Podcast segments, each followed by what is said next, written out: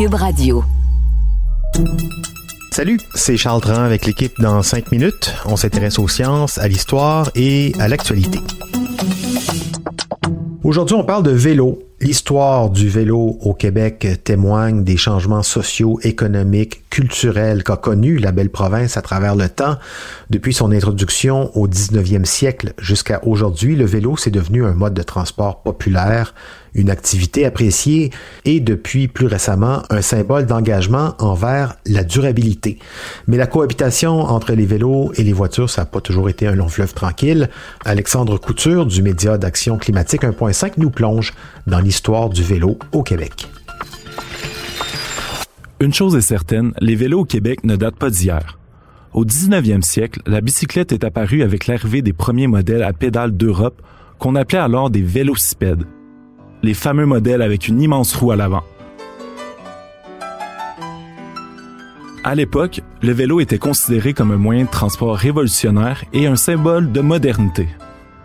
Un des premiers clubs de vélo en Amérique du Nord a vu le jour en 1878 à Montréal.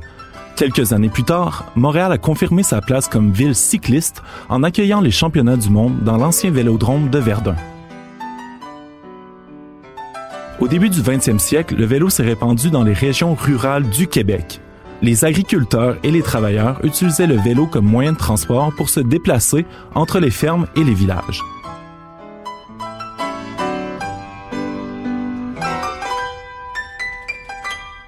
Rapidement, le vélo est devenu un symbole d'indépendance et de mobilité pour de nombreux Québécois.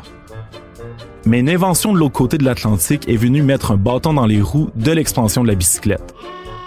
En effet, dans les années 20 et 30, l'arrivée de l'automobile a entraîné une diminution de l'utilisation du vélo au Québec.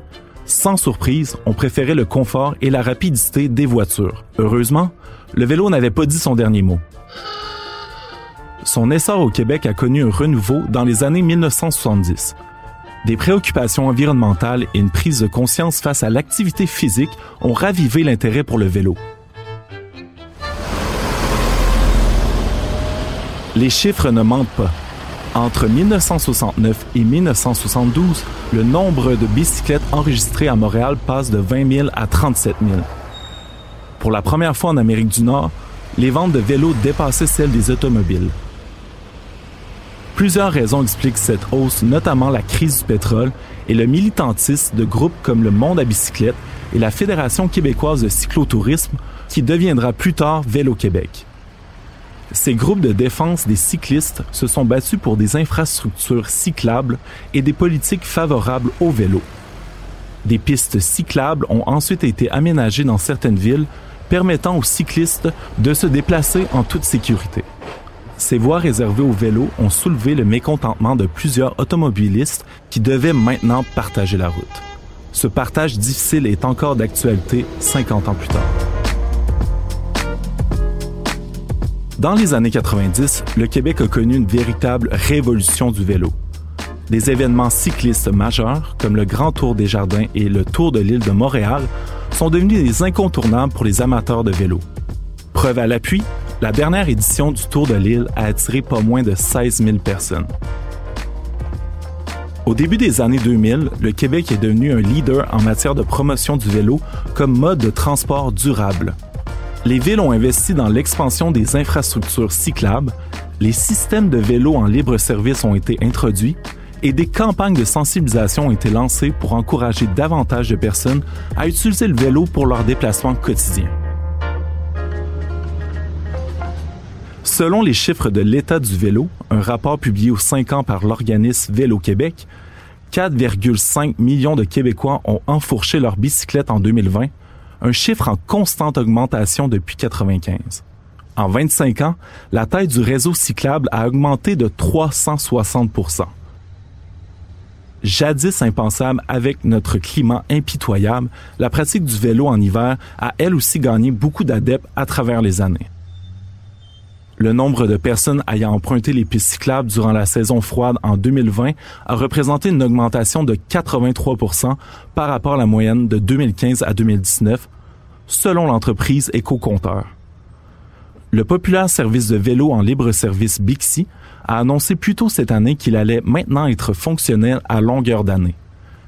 la création de voies réservées et entretenues 12 mois par année, comme le réseau Express Vélo à Montréal, a contribué à l'expansion de ce mode de transport hivernal. Aujourd'hui, le vélo est ancré dans la culture québécoise. L'histoire du vélo au Québec témoigne de la passion et de l'engagement des Québécois envers ce mode de transport. Le vélo est devenu un symbole de durabilité, de santé et de liberté.